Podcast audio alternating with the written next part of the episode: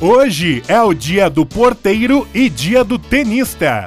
O santo do dia é José de Anchieta. A lua é minguante e o signo é Gêmeos. Estamos no centésimo sexagésimo dia de 2021. Faltam 205 dias para acabar o ano. O 9 de junho na história. Em 1870 morre o romancista inglês Charles Dickens. Ele ficou popular após publicar livros denunciando a vida do operário na sociedade industrial e a miséria das classes sociais mais baixas.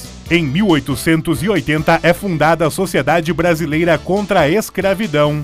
Em 1924, o Uruguai torna-se o primeiro campeão olímpico de futebol da América Latina.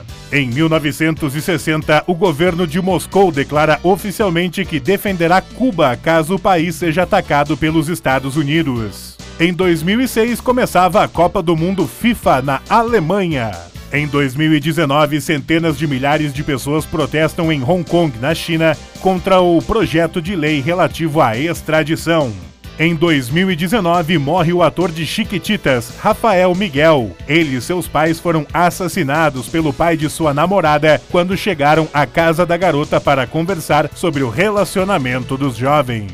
Frase do dia: Há grandes homens que fazem todos os demais sentirem-se pequenos, mas a verdadeira grandeza consiste em fazer com que todos se sintam grandes. Charles Dickens